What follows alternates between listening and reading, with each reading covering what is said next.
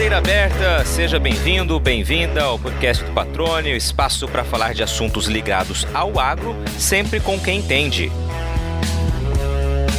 No programa de hoje, o foco é a armazenagem, um dos principais gargalos da agricultura brasileira. Afinal, o país que se tornou uma das referências mundiais na produção de grãos não tem capacidade estática suficiente para estocar o que colhe. Realidade preocupante que pode ficar ainda pior caso o ritmo de construção de novas unidades não acelere para valer nos próximos anos. E quem diz isso são os números. Olha só, na última década, a produção de soja e milho no Brasil cresceu mais de 80%, saltando de 124 milhões para 227 milhões de toneladas. Já a nossa infraestrutura de armazenagem não acompanhou essa evolução, aumentou menos de 25% neste mesmo período, passando de 138 para 171 milhões de toneladas.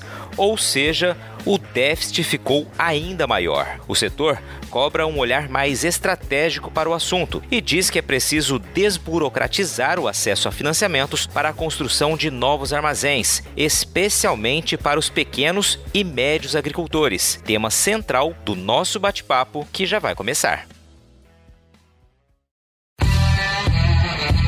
No último dia 22 de junho, o governo federal anunciou os recursos e as regras do Plano Safra 2021-2022. Uma das novidades foi a ampliação do volume reservado para o Programa de Construção de Armazéns, o PCA, que chegou a 4,12 bilhões de reais, 84% acima do anunciado na safra passada. Com taxas de juros que variam de 5,5% a 7% ao ano, esta linha de crédito tem três anos de carência e prazo máximo máximo de 12 anos para pagamento. O governo diz que o dinheiro é suficiente para aumentar em até 5 milhões de toneladas a capacidade instalada no Brasil. O desafio, no entanto, é garantir que esse recurso também chegue às mãos dos pequenos e médios agricultores, que durante muito tempo não foram encorajados a realizar esse tipo de investimento. Quem afirma é o consultor de política agrícola e infraestrutura da AproSoja Mato Grosso, o Tiago Rocha, que é o nosso convidado de hoje. Recentemente,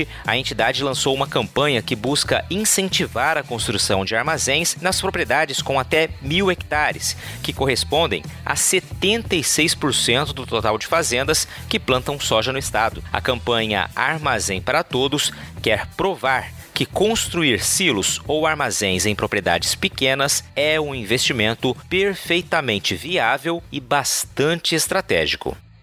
Tiago Rocha, que prazer ter você aqui no podcast do Patrone, né? Dedicando um pouquinho do seu tempo para conversar com a gente e trazendo uma desmistificação, né, uma bandeira da ProSoja que é justamente quebrar paradigmas, né? Ou seja, mostrar que o investimento em infraestrutura de armazenagem também é igualmente viável para pequenas propriedades e não apenas para as médias e grandes propriedades. Esse vai ser o tom da nossa conversa aqui. Eu te agradeço mais uma vez por estar aqui conosco, tudo bem? Tudo bem, Patrônio. É uma grande satisfação, né? E agradeço pelo espaço para a gente poder falar sobre esse assunto tão importante para os produtores rurais. Legal. Antes de entrar de cabeça nesse assunto, Tiago, eu sempre costumo trazer aqui nas nossas entrevistas um pouquinho da história de quem a gente está conversando, né? Para que todo mundo que está ouvindo possa entender quem é essa pessoa. Vamos lá. Como começou a tua relação com o agronegócio, né? E especificamente aí também na ProSoja? O pessoal fala muito em agricultura familiar, né? Meu avô é aquele agricultor que aplicava defensivo com bomba costal, que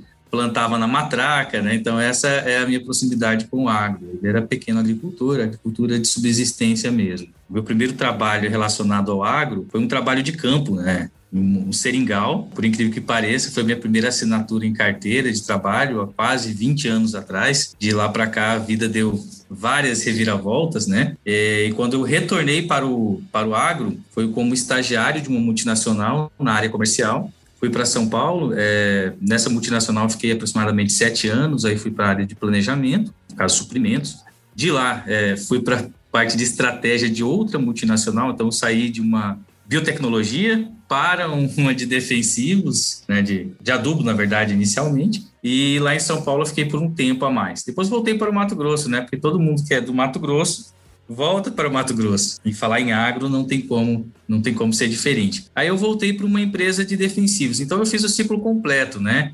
Eu passei por sementes e biotecnologias, passei pelos fertilizantes e passei pelos defensivos. sem, sem contar que eu já fui, eh, fui concursado na Cefaz, então eu até brinco com os produtores aqui que eu, eu já sentei em todas as cadeiras à frente deles até sentar naquela que os representa, né? Então depois disso eu vim para a ProSoja como gestor de política agrícola e já há dois anos e pouco é, eu estou como consultor de política agrícola e logística. Legal. E aí você focando especificamente nesse trabalho junto à ProSoja, você está numa área que é essencial né, para a atividade agrícola. A gente sabe de todas as carências logísticas e em termos de infraestrutura que o Cerrado, em especial aqui Mato Grosso, enfrenta, né, pelas distâncias com relação aos portos, pela falta de uma infraestrutura que atenda às necessidades do agro aí em todas as regiões do estado. E é um trabalho que, claro, exige muita atenção, muita dedicação, muita cobrança, né? É um trabalho ali frequente de mostrar as realidades e buscar alternativas, buscar soluções, especialmente junto ao poder público quando possível. É, a, logística aqui, muita, muita gente até quando entra em contato ou quando acessa o site da ProSoja, soja e ver logística faz aí uma analogia com a área de logística das empresas. E aqui nós trabalhamos com políticas públicas, né? Então, a política agrícola que está relacionada é, à comercialização, crédito, tributação, tudo aquilo que impacta para a renda do produtor, que é, notadamente passa por um projeto de lei ou por uma, um ato do executivo, e esses projetos de infraestrutura é, que vão aí futuramente afetar o produtor, né? Ou pela, pelo seu desenvolvimento, ou então, eventualmente, uma inércia que pode impactar e criar um gargalo para ele. Então, nosso papel é realmente acompanhar é, e, e, fomentar né, que essas ações sejam céleres e, e assim como cidadãos, né, que somos, que sejam econômicas e, e eficientes para o Estado também. E uma das bandeiras, né, claro, é viabilizar aquele investimento em infraestrutura dentro das propriedades. Vamos entender inicialmente qual que é o cenário da infraestrutura de armazenagem aqui em Mato Grosso. A gente sabe que é um déficit e a tendência, se não for feito algo, é que esse déficit aumente gradativamente, né? É, hoje nós estamos falando aí de uma produção entre soja e milho da ordem de 70 milhões de toneladas, né? É, essa produção, ela, ela vem crescendo ano após ano, mesmo naqueles anos em que os preços não estão tão favoráveis quanto o que a gente visualiza hoje, é, os produtores eles são bastante otimistas, né? Primeiro, eles têm muita fé porque plantam, né, cultivam é, à mercê aí de questões climáticas, né, que não está sob o seu domínio. E o que muitos não sabem é que não há um seguro hoje que cubra os riscos da atividade, né? É, então, realmente, eles fazem porque eles acreditam mesmo, é uma questão vocacional. Essa produção, ela vem, ela vem crescendo, mas a, a capacidade de armazenagem, ela não tem acompanhado, isso é, é, é nítido, né? E tem uma característica nossa de brasileiros, é que a gente costuma só se mexer em relação a um problema quando ele já está instalado, né? E essa questão da armazenagem, muito embora tenha se falado nela já há algum tempo, ações é, efetivas para sanar esse problema, elas ainda não foram visualizadas, né? É, Para você ter uma dimensão disso, até, patrão, de acordo com dados do IMEA, nos últimos 10 anos, a taxa de crescimento da capacidade estática de armazenagem, é, ela está na, na ordem de 3,7%, posso estar errado em 1 ou 0,1 ou 0,2%, mas é mais ou menos isso, é menos de 4% ao ano. Nosso estado é o que tem uma capacidade maior e tem crescido aí ou igual, um pouquinho superior ao crescimento da capacidade estática do país. No entanto, a, a capacidade de produção, né, a nossa produção efetiva, é, desde os anos 2000 ali, ela, ela cresceu muito mais do que isso. É, e para que nós consigamos sanar esse déficit de armazenagem, nos próximos 10 anos, nós temos que sair de 3,7% ao ano para 22,9% ao ano. Né? Então, se nós mantivermos 22,9% ao ano, durante 10 anos, nós temos a certeza é, de que dentro de uma projeção de produção de grãos de 125 milhões de toneladas para 2030, é, nós podemos chegar lá sem um déficit de armazenagem. Não estou falando aqui com 20% de margem da, da FAO, nada disso, é produção e capacidade, tá? Então, aqueles anos que nós não tivemos gerando uma capacidade de armazenagem quase 23% maior do que no ano anterior, significa que nós estamos levando para o futuro um problema que pode chegar a gerar um colapso. Então, nós não podemos deixar que esse colapso venha a se instalar. Nós não podemos deixar que ocorra aquilo que ocorreu em 2008, com aquele caos logístico nos portos, né? que não voltou a ocorrer por uma série de outros fatores, a questão do arco norte, mas isso vai gargalar em algum momento. Né? Então, é preciso tomar as ações hoje.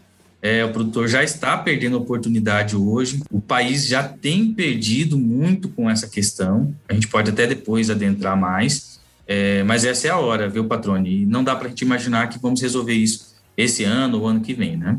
Vamos aproveitar esse gancho já agora, né? Eu queria que você explicasse para a gente é, quais são as desvantagens em você não ter infraestrutura de armazenagem suficiente para atender toda aquela produção que é crescente, né? Ou seja, a eficiência dentro da porteira, costuma se dizer, ela está comprovada em números, né? Ano a ano a produção aumenta, especialmente em produtividade, ou seja, em desempenho numa mesma área. E claro, quando a área aumenta um pouco mais, a, o volume de produção aumenta gradativamente também. Agora, se essa infraestrutura não acompanha, quais são as desvantagens, os problemas, os impactos que isso causa? Nessa última safra ficou evidente a questão comercial, né? O produtor comercializou a sua soja aí, vamos falar num valor de 80 reais antecipado, é, e quando ele efetivamente produziu, estava com ela disponível, os preços chegaram a 160 reais, em média, né? Então, ele consegue visualizar isso de uma forma muito mais clara. Você não precisa fazer muita conta, o produtor vê que está perdendo dinheiro, né? O outro ponto é a questão da padronização, da classificação. Não é trivial os descontos de qualidade, não são triviais, né? Nós temos aí situação é, como de Tayangá, que eu acho que circulou alguns prints de WhatsApp, é, em que um produtor teve um desconto de 90%. Então, entregou um volume e é como se ele tivesse entregado apenas 10% daquele volume para cumprimento do contrato, porque, de acordo com uma tabela de descontos da trading, é, 90% foi descontado a título de qualidade. E é, olha o tamanho do problema que ele tem: ele perdeu 90%, né? Pode não ser 90% de, efetivamente de de água ou de impurezas, mas existia uma tabela com desconto exponencial, isso virou 90% de desconto para ele. E ele precisa entregar esses 90% que foram descontados, porque ele tem um contrato que tem uma cláusula é, de multa, né? Então ele precisa complementar. E num cenário em que o produtor perdeu muito já por questão climática, de onde ele vai tirar essa soja para cumprir com esse contrato? Ele vai comprar soja para cumprir com o contrato?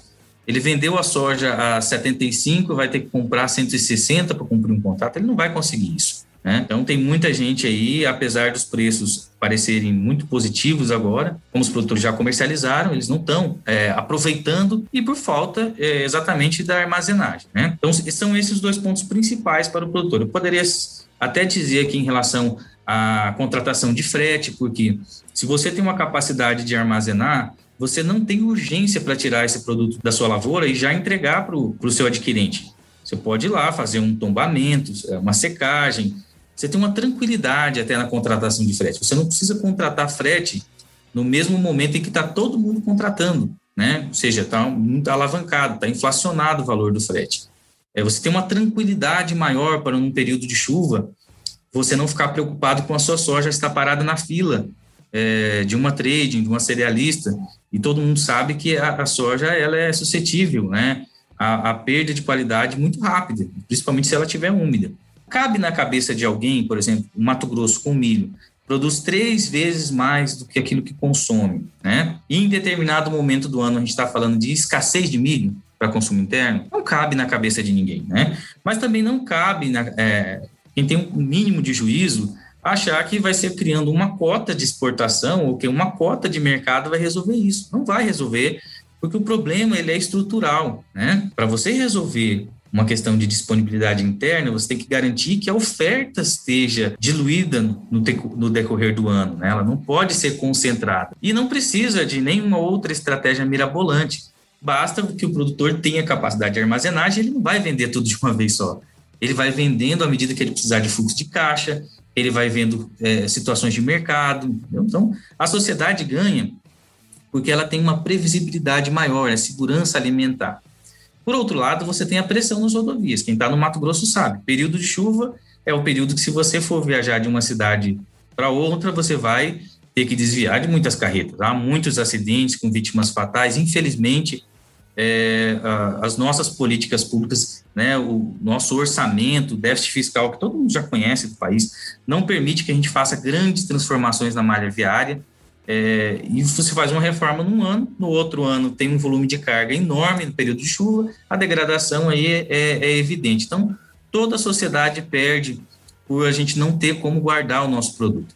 O que precisava ficar muito claro para todos é que o agro é o negócio, mas não é um negócio só do produtor. O agro é o negócio do Brasil o agro é um negócio de Mato Grosso. E sendo um negócio de Mato Grosso, todos têm que pensar com uma mentalidade de que, olha, eu vejo um milho estocado lá no chão, poxa vida, olha o que, que nós estamos perdendo. Não é só o produtor, nós, cidadãos, estamos perdendo com isso. Né? E é isso que a soja agora tenta é, despertar na sociedade através dessa ação. Maravilha. Falando das desvantagens em não ter uma infraestrutura suficiente para atender a demanda, você também já trouxe ali as vantagens né, do produtor ter o próprio armazém, ou seja, ele passa a ser de verdade dono daquilo que ele produz. Né? Ele pode escolher o melhor momento é, para vender essa produção e não é nem escolher, acho que é a palavra, ele não necessariamente precisa se desfazer dessa produção o mais rápido possível. Acho que esse é o grande termo, né? Você exemplificou aí a diferença do preço de comercialização dessa safra, tanto de soja quanto a de milho, né? Muito volume, se foi vendido com antecedência, a preços muito menores do que os praticados em plena colheita, quando normalmente o preço cai, né? Ou seja, houve um, um descompasso muito grande e, claro, o produtor perdeu dinheiro é, de uma maneira muito, muito emblemática nessa safra é muito comum as pessoas olharem e falarem assim, não, mas esse produtor que vendeu antecipadamente por 75, 80 reais, é, e quando ele estava com o produto efetivamente na mão, esse produto estava 160, é, se ele tivesse, é, se tivesse uma maior disponibilidade, né, desse produto, ele não tivesse vendido, não estaria 160. Claro, não estaria 160, mas também não estaria 75, porque os fatores que determinam o preço é câmbio, é mercado internacional. Então, notadamente, teria algum ganho sim, né, se ele tivesse esse produto para vender. No entanto, não é só perda de oportunidade. Todos os insumos são, né, eles são inflacionados em dólar, eles são precificados em dólar, né? Como todo mundo sabe, o produtor ele ele assume ali um preço de venda, ele não precifica o seu produto é, é o que estão pagando por ele que ele vai conseguir né, comercializar. E os insumos, não. O insumo ele é tomador de preço novamente. Né? Então, a gente viu aí um aumento muito grande na questão dos defensivos, né? dos fertilizantes. Então, esse é o problema. Então, aquele produtor que, que vendeu a sua soja a um valor da metade do que está sendo vendido agora, ele vai arcar com um custo de produção da próxima safra muito maior do que foi na safra anterior.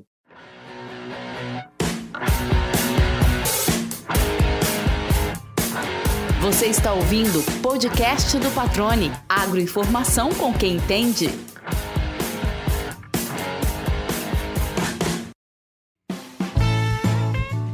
Antes de seguir nosso bate-papo, eu tenho a alegria de anunciar aqui para você os primeiros parceiros do podcast do Patrone. Pessoal que acredita nesse projeto e está nos apoiando para a gente seguir com o trabalho. E olha, é seguir chique, viu?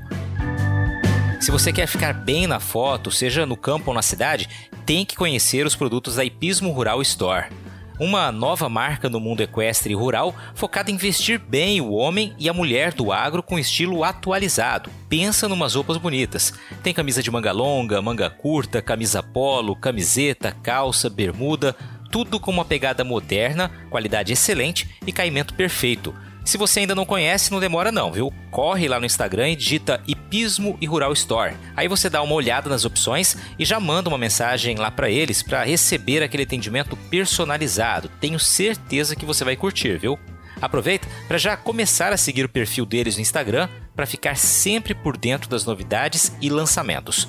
Hipismo e Rural Store de Cuiabá para todo o Brasil. É isso aí, gente. Daqui a pouquinho eu falo do nosso segundo parceiro. Agora a gente volta para a entrevista.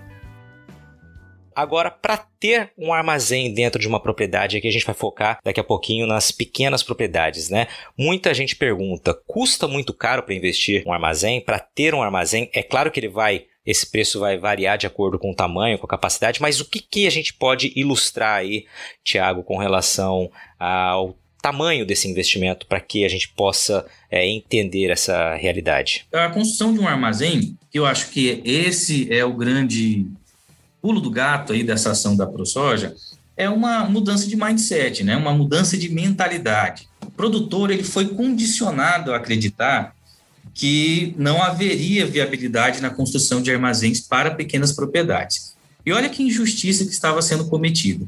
É, quando você pega os dados lá do Instituto de Defesa Agropecuária do Estado de Mato Grosso, do INDEA, e você analisa o perfil do produtor de soja no Mato Grosso, produtores de soja com área até 500 hectares, veja bem, até 500 hectares, estamos falando de uma commodity agrícola, 500 hectares, como é uma commodity que precisa ter escala, tem que ter escalabilidade, para que ela tenha viabilidade, 500 hectares é pequeno. Esse produtor, ele trabalha ele, um filho, uma filha e a esposa. Né? Geralmente é assim. São de 7.800 que tinham registrados no site do, do INDEA, 4.512 estão nesse tamanho de área. Olha que injustiça. Esse público, é, para esse público, estava sendo passada a mensagem de que ele não poderia ter uma estrutura de armazenagem porque não seria viável. E temos mais. De 501 hectares a 1.000 hectares, são mais 1.490. Somando os dois, nós temos mais de 6 mil produtores. Dentre os quase 8 mil, mais de 6 mil até 1.000 hectares. Entendeu, é, patrônio? Qual que é o tamanho, qual que é o perfil do produtor de soja? E esse camarada estava achando o seguinte: eu não vou nem fazer conta, porque realmente é, o banco falou, o Ministério da Agricultura acreditou, a minha entidade é, também comunicou até algum determinado momento que seriam ou 6 mil toneladas, ou enfim. E quando a gente olhava para a realidade, para aqueles produtores empreendedores de fato, que são esses caras que fazem a mudança, que, que criam as rupturas. Nós vimos produtor de 300 hectares que fazia o seu armazenzinho lá, né? É, não era um armazém de marca. Muitas vezes no primeiro ano ele não construía completamente, fazia a base, comprava alguma parte metálica, é, não fazia secador, mas em três anos esse produtor estava lá com o seu silo, né, e às vezes até com secador, e você ia falar com ele e falou, não, tá pago. Quantos hectares você tem? 300, 350. Peraí, então o número precisa refletir a realidade, e não a realidade acompanhar os números. E foi aí que nós começamos a, a buscar. Existe, existem algumas premissas que não estão sendo capturadas no cálculo é, para demonstrar essa viabilidade, algum ganho intrínseco ali desse tipo de investimento não está sendo calculado. E nós estamos passando uma, uma visão errada para ele que ele não deve investir. Né? E foi aí que nós convidamos a, a IMEA a refazer todos os cálculos que nós tínhamos até hoje. Foi um trabalho hercúleo mesmo, de tentar encontrar e, e dar credibilidade para esse número. Então, pegamos casos reais, começamos a olhar isso por uma outra ótica. O produtor não precisa fazer uma indústria de ponta. Né? Esse pequeno produtor, ele precisa ser comedido, ele precisa olhar a necessidade dele. Pode ser que ele tenha capacidade para duas mil toneladas, mas pode ser que ele faça mil toneladas hoje com uma capacidade de expansão. Pode ser que ele não tenha um secador hoje, mas já na próxima safra, que vai ser milho, provavelmente período mais seco, ele não vai precisar de um secador, né? E isso vai dando fôlego para ele é, ir escalando e melhorando a sua gestão. Então, o nível de investimento vai depender de todos esses fatores, mas não há dúvida, depois que a gente debruçou sobre os números, que de qualquer tamanho de área tem viabilidade. Se o camarada tem 50 hectares e ele tem uma é, ali um, um chamam de gleba familiar, né? ele tem uma gleba familiar, aquela gleba familiar dá 300 hectares. Nós temos casos no estado. Por que, que ele não pode, eles não podem fazer um, um silo ali em, em consórcio ou em, em, em um tipo de uma associação? Hoje não podemos fazer dessa forma, porque nós temos uma restrição no regulamento de CMS que nós precisamos também mudar. Mas é, são vários pontos, são várias vertentes que precisam ser atacadas aí. É, e o trabalho que assim que é bastante gratificante é ver que nós vamos poder auxiliar esses produtores, essa massa, né, que até então é, estava aí meio que à mercê. Vamos, acreditamos muito que eles vão melhorar o nível de gestão e dentro em breve nós estaremos falando aí de uma mudança radical nesse cenário. Legal, quando você cita essa parceria com a IMEA, né, vocês é, têm agora em mãos um simulador que vai justamente apontar a viabilidade econômica para os projetos, né, a depender ali do tamanho da propriedade, dos interesses do produtor. Eu queria que você é, simulasse para a gente ou ilustrasse para a gente um pouquinho aqui de como funciona esse simulador, né? Eu sei que vocês têm alguns casos que vocês já estão trabalhando até para ilustrar isso para o público e para a própria imprensa. Eu queria que você aproveitasse esse espaço aqui para mostrar, para falar um pouquinho para a gente sobre isso. Esse simulador, ele é resultado dessa correção né, de, de rota aí que foi feita no cálculo. Então, nós começamos a, cap, é, a capitalizar não somente os números anteriores já tentavam descrever é, essa oportunidade entre a comercialização antecipada e a comercialização posterior à safra, né? Todos os cálculos, todo mundo que faz análise de viabilidade, retorno de construção de armazém já tem isso em mãos. Só que algumas coisas não eram contabilizadas. Por exemplo, é, a questão dos descontos de qualidade. É, essa última safra ficou muito evidente. A ProSoja tem um trabalho que foi desenvolvido, para você ter uma ideia, Patrone, é, desde a da safra 15, 2015, tá? É bastante tempo já. Foram mais de 1.500 romaneios que foram levantados para identificar é, essa tabela de descontos. Porque, para quem não sabe, a maior parte dos adquirentes não consigna isso em contrato. Não coloca lá no contrato é, quantos por cento acima do padrão, seja de avariado, seja de umidade, seja de é, qualquer questão é, relacionada à, à qualidade, quanto que isso vai representar em desconto. Então, a ProSoja teve que fazer um, um trabalho é, fazendo uma conta inversa, fazendo uma engenharia para descobrir quais seriam os descontos médios. A partir daí, formou-se ali um entendimento sobre essa tabela de descontos, de por adquirente, pelos principais, e na safra 19, 20 e 21, nós analisamos contratualmente se haviam alterações significativas e pegamos mais alguns romaneios para ver se esse mercado havia alterado demais. E descobrimos que não. Foram poucas alterações e essa, esse know-how desse projeto da ProSoja foi incorporado a, ao simulador de armazenagem. A partir daí, nós também simulamos. Olha, geralmente você colhe a sua soja com quanto de umidade. Então, nós até orientamos o produtor, no caso que a gente fez, um, um caso de exemplo, que foi um caso real, nós orientamos a não colocar uma umidade olhando só para essa safra. Essa safra a gente sabe, teve soja saindo do campo com 25% de umidade, 30%, mas nós falamos, olha, olha para um cenário de 10 anos. Imagina você, em média, você tira a sua soja com quantos por cento? O produtor falou, olha, foi mais moderado. Ele falou, olha, coloca 17 aí, que na média sai um pouquinho mais úmido, mas não tanto. Né? O milho. Milho também é um período mais seco, tira um pouquinho de umidade, mas lá por 15%. Então, essas variáveis foram colocadas na, no simulador e a partir daí calcula-se quanto que ele teria de desconto é, por entregar essa soja esse milho úmido e quanto ele terá de valor por essa produção não tendo esse desconto. Então, esses ganhos vão sendo contabilizados de avariado, de impurezas, e ao final isso vai trazendo o payback dele para o presente, o retorno do investimento.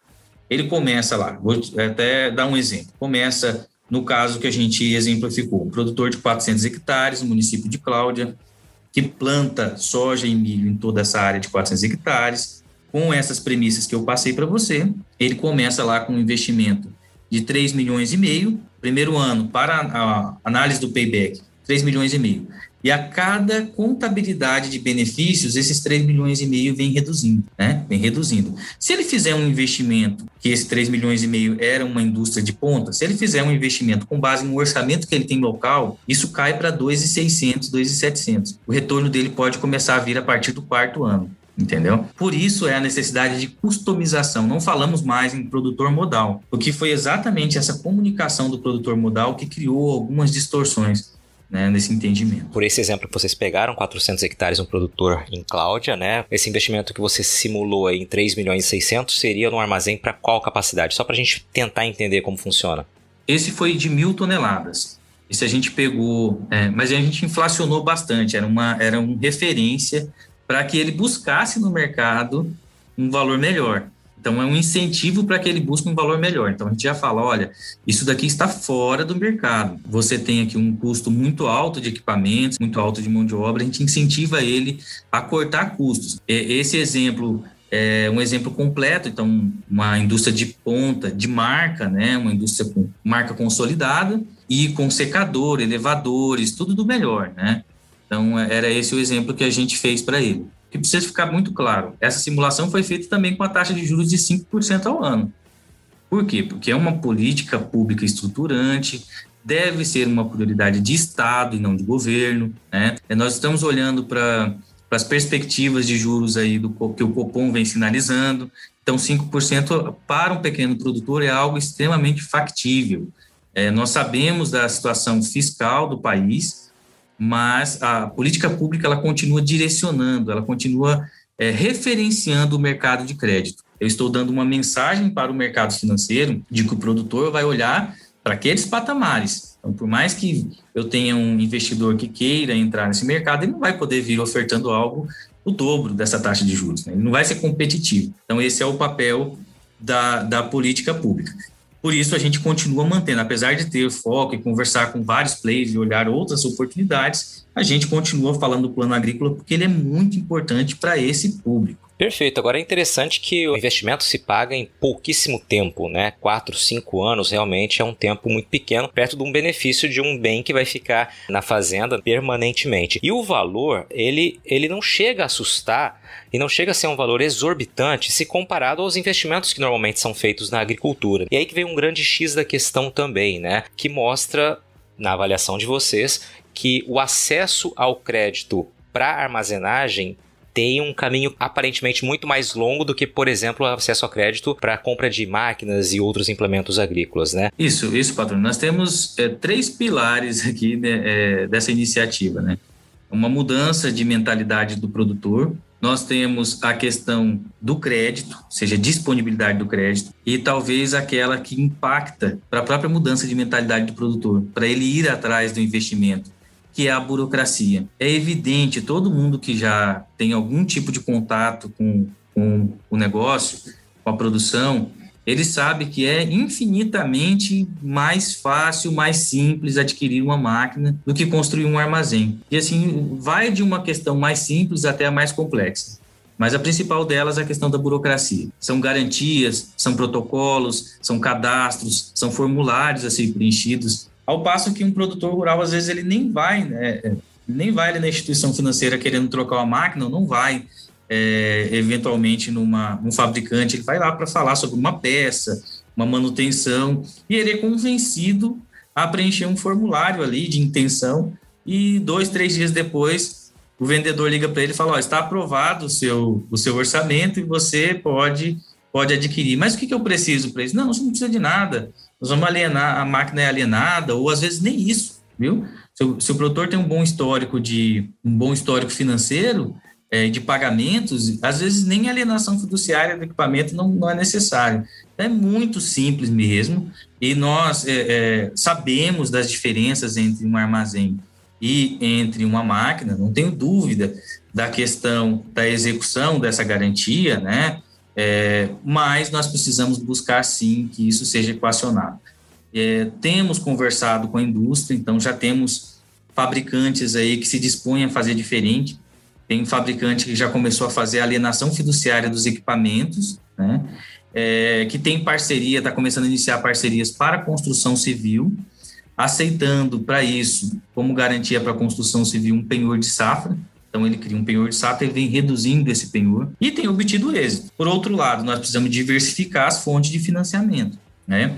O, o, mapa, quando a gente vai conversar numa, em reunião com o Ministério da Agricultura, eles nos dizem assim, ó, para você ver como nós estamos no meio do caminho. Bom, nós temos aumentado o recurso para o PCA, que era o Programa de Construção de Armazéns, mas ao final da safra sobra recurso do PCA. Ok, mas nós aqui, olhando para os produtores rurais de de soja do Mato Grosso, sabemos que em fevereiro acaba o crédito para armazenagem. Peraí, existe alguma coisa descasada? Eu estou com um problema na distribuição desse recurso.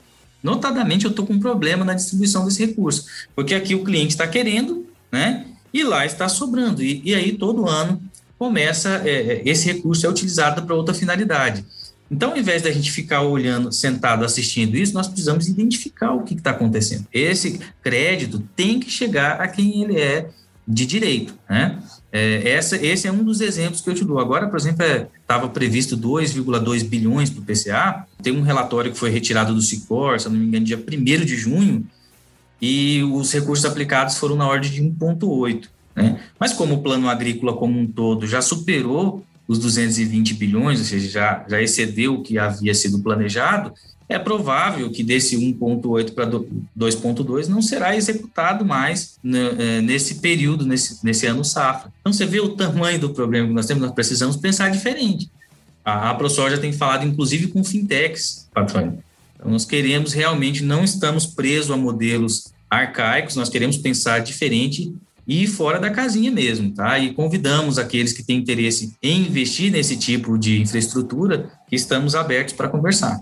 Legal, Thiago. Legal que você já trouxe um panorama né, das dificuldades de acesso, da importância de que o olhar seja direcionado de maneira estratégica para esse assunto, para esse tema é, armazenagem, a importância de que seja uma política pública, né, ou seja, que Plano Safra, governo federal, realmente entendam essa necessidade como prioritária, porque balizam o mercado, como você bem exemplificou, ou seja, direcionam as ações é, do próprio mercado, né, de que é um crédito prioritário. E eu queria agora que você nos ilustrasse como aquele produtor que eventualmente esteja ouvindo, fique interessado, um pequeno produtor, tenha gostado da simulação que você ilustrou aqui pra gente, fala, bom, acho que é viável para mim. Qual o passo que ele deve seguir? Que tipo de documentação ele já precisa começar a providenciar? Projetos, enfim. Nós temos, lógico, essa cartilha, temos a questão da, da licença de bombeiros, a análise de projeto, tudo isso está lá no nosso site, lá na aba do Armazém MT. Mas nós orientamos esse produtor que quer conhecer melhor a questão da armazenagem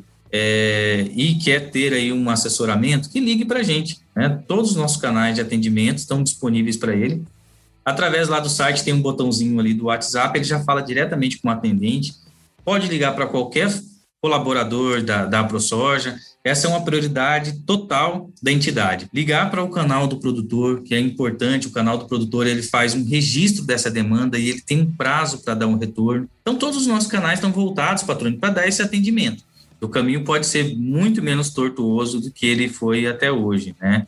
A ProSoja, é, ela está aqui exatamente para buscar as políticas públicas né, que vão melhorar a vida do produtor, e, mas para prepará-lo também para o futuro. E a armazenagem, sem sombra de dúvida, tem que estar tá no topo das prioridades, não só esse ano, mas pelos próximos 10 anos tem que estar tá lá no nosso top 5 aí de prioridades. Você sabe que estar bem informado é uma condição básica para todo mundo que quer ter sucesso no que faz, né? Na era da fake news, então, é fundamental saber onde encontrar conteúdo com qualidade e principalmente credibilidade. E é comprometido com você que o portal Leia Agora montou uma estrutura robusta, com uma equipe experiente que faz jornalismo com responsabilidade e de um jeito muito dinâmico. Com a proposta de inovar e fazer diferente, o portal se tornou a primeira multiplataforma com conteúdo online e audiovisual aqui em Mato Grosso. Olha que legal! Lá você fica sabendo tudo sobre política, esporte, cultura, entretenimento e também sobre agronegócio. Aliás, já anota aí toda quarta-feira à noite tem o programa Agro Agora, apresentado pela produtora rural Adriane Steinmetz, que traz temas super importantes do setor com todo o conhecimento de quem também está do lado de dentro da porteira. Vale a pena conferir, viu? Para acessar esse conteúdo no site ou nas redes sociais, é só digitar leiagora.com.br. Você citou durante a entrevista uma questão de condomínios que é preciso né, mudar ali um pouco a questão fiscal. Eu queria que você entrasse um pouquinho mais nesse assunto para que a gente não perdesse essa oportunidade aqui também de que você já toque nesse tema que eu sei que é importante. Nós precisamos ter alternativas, né, patrônio, como eu tenho, tenho dito, né? Então, aquele produtor que tem uma pequena propriedade, nós já conseguimos provar matematicamente que tem viabilidade de se fazer um armazém só para ele lá. Vai customizando dentro da necessidade dele, vai analisando o fluxo de caixa, capacidade de pagamento, ele consegue fazer isso ele. Mas, no entanto, nós temos também aqueles grupos familiares, aquelas glebas familiares, né? Que eles querem sim dar um passo a mais, eles querem empreender. Para eles empreenderem, muitas vezes eles querem ter um armazém só deles ali, compartilhado, né? Não querem prestar serviço para ninguém. É um depósito fechado, compartilhado não é um, um, armazém de grãos prestador de serviço, não é um armazém geral, como é assim dito, né? No entanto, é, esse depósito fechado compartilhado, que a própria ministra Tereza Cristina chama de condomínio de armazenagem, ele existe na vontade, ele existe numa boa vontade do Ministério de fomentar esse tipo de modelo associativo. É, mas, pelo regulamento do ICMS, não é possível, né? Quem decide fazer este modelo né, de sociedade fica à mercê de uma série de problemas fiscais tributários. Eu vou dar um exemplo para você. Imagina que eu tenho uma propriedade e do meu lado ali tem mais dois irmãos que têm suas propriedades também em pai. Então nós fazemos, queremos fazer um silo aí de 6 mil toneladas e por que queremos fazer em conjunto? Nós queremos fazer em conjunto porque nós queremos contratar um gerente, né? Nós queremos ter uma mão de obra qualificada, Queremos alguém para nos ajudar a emitir a nota tanto minha quanto dos meus irmãos. É, alguém qualificado para não ocorrer é, erros de, de, de, emissão de nota e depois ainda ter uma multa de obrigação acessória. Então, eu quero ter uma melhorar a gestão dessas propriedades. E se eu for contratar um gerente para cada um, fica inviável, né? É, eu posso cada um fazer um cilinho ali, mas nós temos um objetivo maior. Nós queremos é realmente melhorar o nível de gestão. Se eu fizer isso com o regulamento de ICMS que eu tenho hoje, sem a previsão do depósito fechado compartilhado, eu corro um risco de um agente público ir lá. É, cadê as notas de serviço? Não, não tenho nota de serviço, a gente não presta serviço aqui. No, entra com nota de, de depósito de cada um, sai com a nota de venda de cada um. Não há serviço para ninguém, não vai oferir valor o fiscal fala, olha, eu não tenho essa previsão e eu vou te multar. Quanto que tem aí dentro? Ah, aqui dentro tem 20 mil sacas. Então ele faz um cálculo de 20 mil sacas e te dá uma multa. E a partir daí você vai ter que contratar contador, advogado para fazer o recurso administrativo e eventualmente até judicial para provar que você não presta serviço de armazenagem auferindo valor.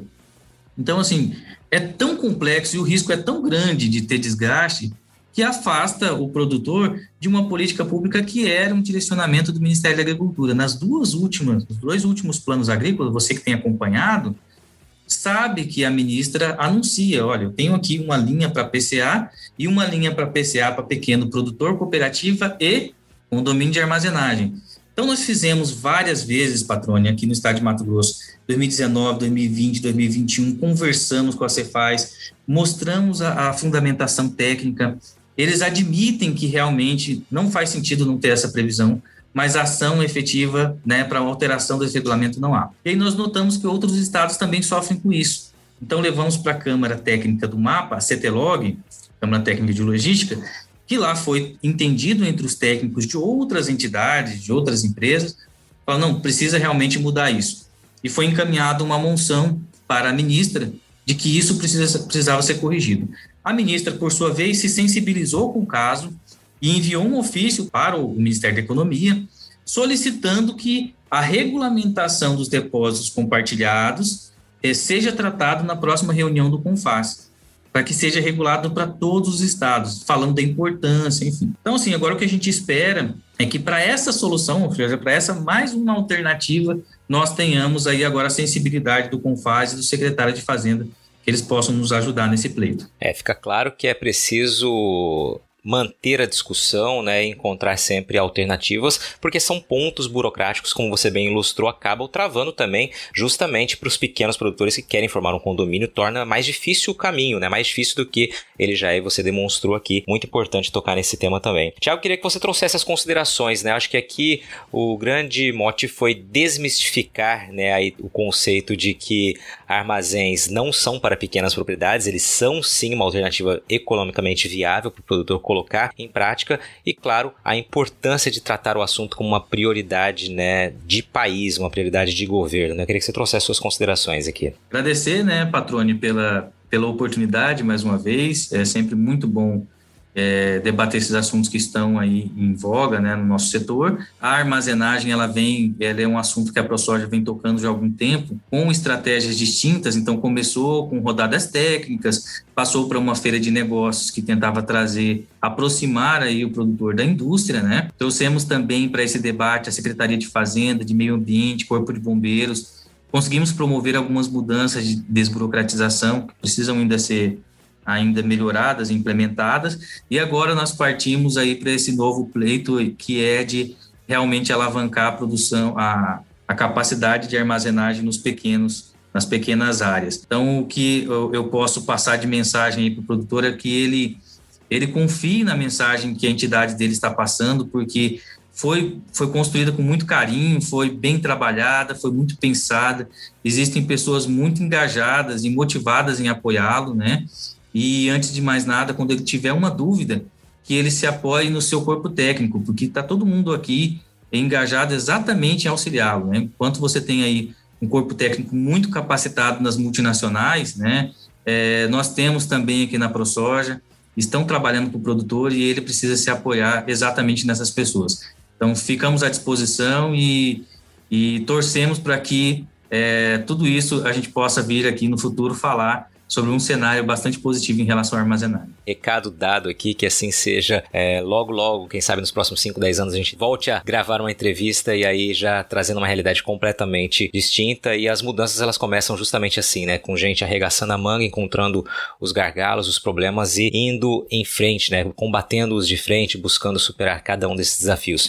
Obrigado mais uma vez pela participação. Parabéns a toda a equipe da ProSoja pelo trabalho que vem desenvolvendo, né? Especialmente nesse tema que é extremamente importante, né? Eu, como jornalista, confesso que não gosto de ter que noticiar, como noticiamos várias vezes, né, aquela história de montanhas de milho a céu aberto, né? A gente vê que é alimento sendo exposto ao relento justamente por uma falta, por uma incapacidade de avanço logístico e em termos de infraestrutura no país. E aí quando a gente encontra um, um corpo técnico, uma equipe, né, e produtores unidos para buscar vencer esse desafio e comprovando de que é viável também para os pequenos produtores, para as pequenas propriedades, isso sem dúvida é um casamento perfeito para que a gente possa evitar cenas como essa. Parabéns mais uma vez pelo trabalho a todos vocês aí. Obrigado, Patrônio. A gente se vê. E aí, gostou do bate-papo? Então dá aquela força e compartilha essa entrevista com os seus contatos.